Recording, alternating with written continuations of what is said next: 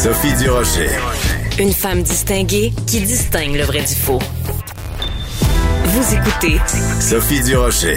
Décidément, il n'y a pas juste les humoristes qui font des mauvaises blagues. Des fois, ce sont les politiciens qui se prennent pour des humoristes et qui font des mauvaises blagues. On en a eu un bon exemple à l'Assemblée nationale avec François Legault qui a dit au sujet de Pierre Arcan, le député libéral, il est pas mort, lui. On va parler de tout ça et de ce que ça signifie, ce que ça nous dit sur l'état d'esprit du premier ministre. On va parler de tout ça donc avec Patrick Derry, qui est chroniqueur ici à Cube et qui est analyste en politique publique.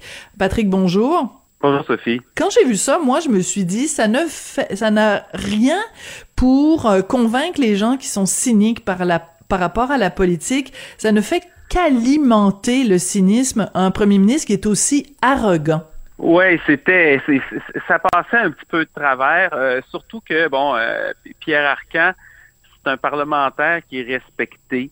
Euh, c'est pas, c'est bon, il, avait été, il avait quitté temporairement dans des, un peu en disgrâce parce qu'il était parti en, vacances pendant qu'on disait qu'il fallait pas voyager pendant la, la, pandémie un peu plus qu'un an mais euh, il avait perdu ses fonctions au sein du caucus libéral. Il est revenu, il est président du caucus libéral, puis c'est, c'est pas quelqu'un qui fait dans les attaques personnelles, c'est quelqu'un qui est toujours posé, qui, qui est sur le fond.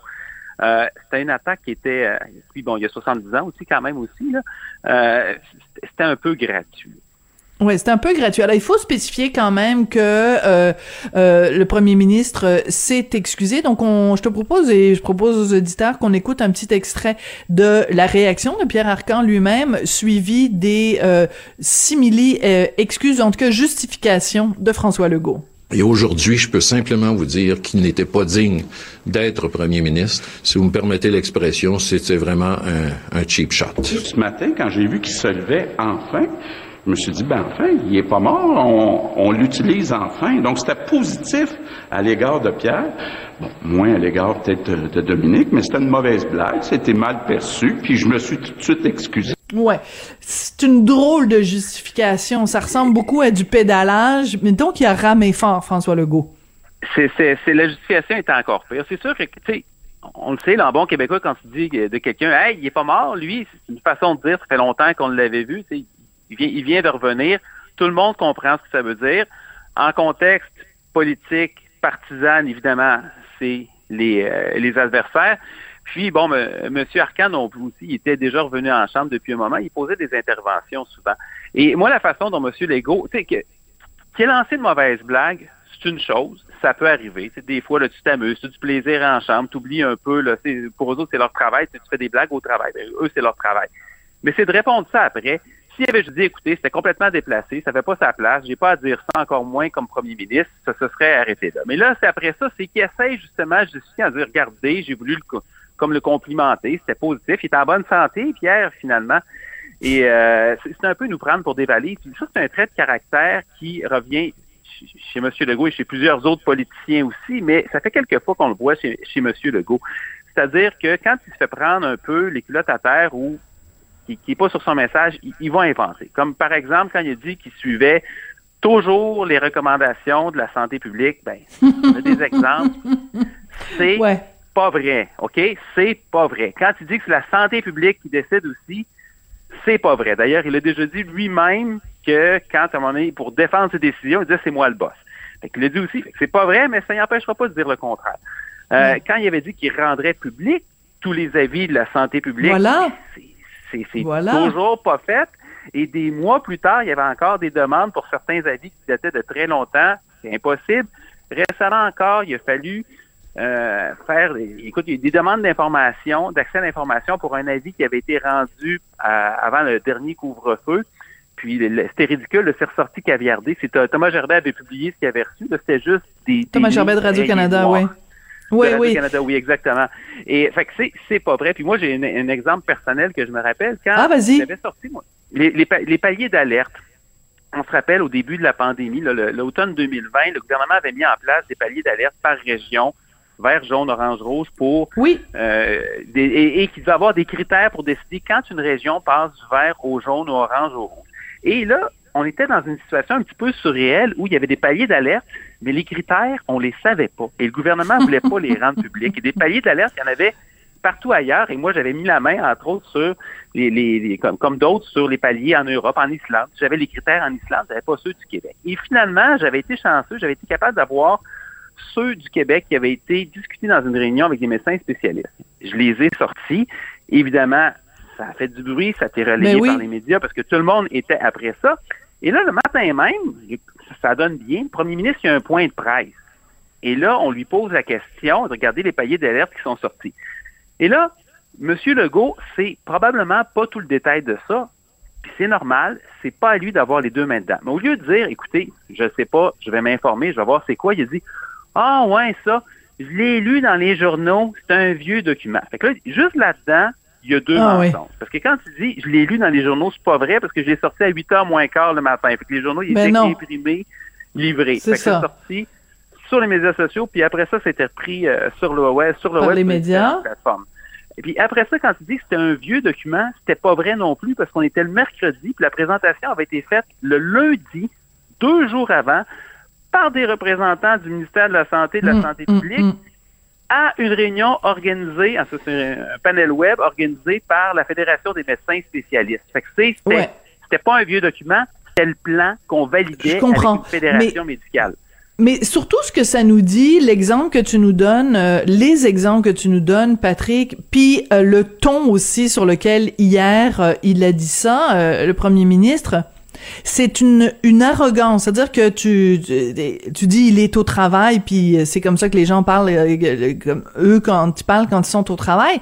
Le problème avec François Legault, c'est qu'on a l'impression qu'il prend l'Assemblée nationale pour son salon, puis que, tu sais, il y a des gens qui, qui, quand ils regardent la télé, ils répondent à la télé, puis ils parlent à la télé. On a l'impression que lui, il est comme dans son salon en pantoufles, en pyjama.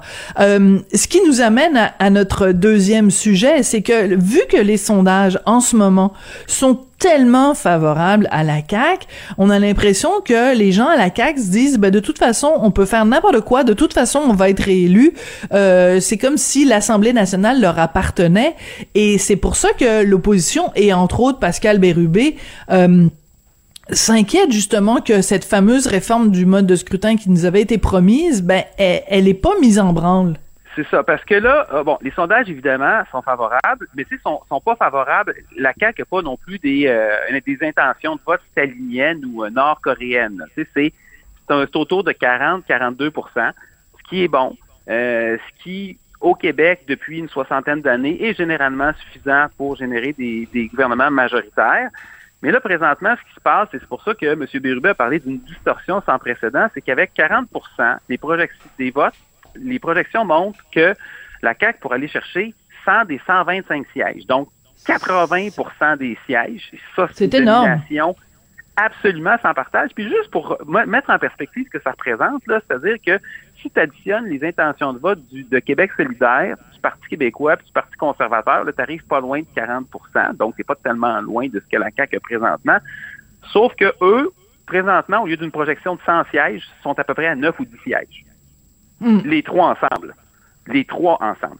Euh, et, et- et pourquoi M. Bérubé soulève ça? C'est parce que M. Legault, avant les dernières élections, il s'est engagé à réformer le mode de scrutin. Il y avait une entente entre le PQ, Québec solidaire, euh, la CAQ et aussi le Parti vert qui n'était pas représenté à l'Assemblée nationale pour dire, pour tout le monde était d'accord là-dessus pour dire quand on va être au pouvoir, on va déposer un projet de loi. Quand on va être au pouvoir, peu importe qui d'entre nous va être au pouvoir, on va déposer un projet de loi. Puis les élections de 2018 vont être les dernières sur le mode de scrutin actuel, qui est profondément inéquitable et qui, à ce moment-là, profitait aux partis libéraux qui ont été euh, au pouvoir pendant 15 ans de façon à peu près ininterrompue sans jamais avoir une majorité des votes. Fait que c'est une promesse que M. Legault avait faite pendant la campagne. Il avait dit qu'il ferait pas un Justin Trudeau de lui-même.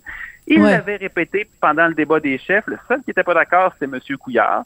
Euh, et c'est pas juste M. Legault. Hein. C'était à la CAQ, là, on était frustrés de ça parce qu'en 2012, qu'en 2014, on, on a connu un, un moins bon sort qu'on aurait dû justement à cause du mode de scrutin. Donc, M. Jolin Barrette, qui est leader parlementaire, puis qui est responsable des, des, des euh, ministres de la Justice, il avait dit aussi qu'il voulait implanter un mode de scrutin proportionnel mixte afin que chaque voix compte, que chaque Québécois ait sa voix. C'est assez solennel. Puis il y a d'autres gens dans le caucus qui avaient dit la même chose aussi. Fait que c'était au cœur des engagements de la CAQ Ouais. et c'est une promesse qu'on a laissé tomber.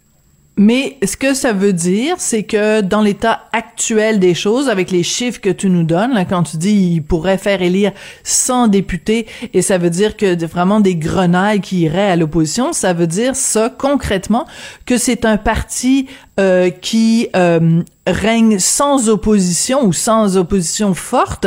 Et euh, ben il y a personne qui veut ça parce que moi je peu importe la, la, la partisanerie le jeu démocratique c'est justement que tu as un parti au pouvoir qui euh, va de l'avant avec certaines propositions mais il est il a en face de lui une opposition forte qui lui permet en fait c'est l'équilibre des forces. Et ce qu'on ne veut pas avoir c'est un déséquilibre des forces.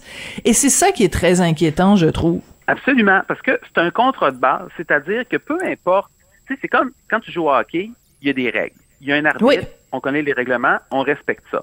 Et, en démocratie, le mode de scrutin, c'est un peu un contrat fondamental entre. C'est un bon parallèle. Ouais.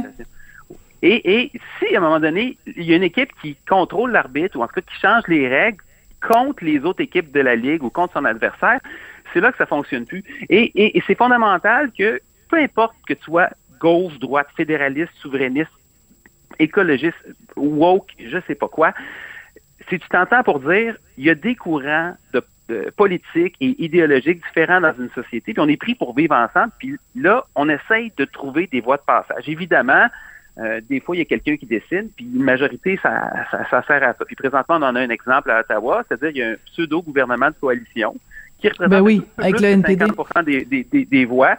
J'ai d'immenses réserves sur, sur, ce que ce gouvernement-là euh, veut faire dans, dans, dans, plusieurs domaines, mais au moins, on peut reprocher bien des choses à M. Trudeau et à M. Singh, mais présentement, il représente une majorité. Tu as tout à fait raison. On va se quitter, on, va se quitter là-dessus, euh, Patrick. Juste pour euh, résumer aussi, moi personnellement, ma crainte, puis je vais le dire très rapidement, c'est que voyant ces chiffres-là, il y a plein de gens qui vont se dire, ben ça donne même rien d'aller voter parce que la victoire est acquise d'avance. Et ça, c'est vraiment un danger et un péril, selon moi, pour la démocratie. Merci beaucoup, Patrick Derry, euh, donc chroniqueur à Cube Radio et analyste en politique publique. Et bon, on se retrouve la semaine prochaine. Merci, Patrick. Merci, Sophie. À bientôt.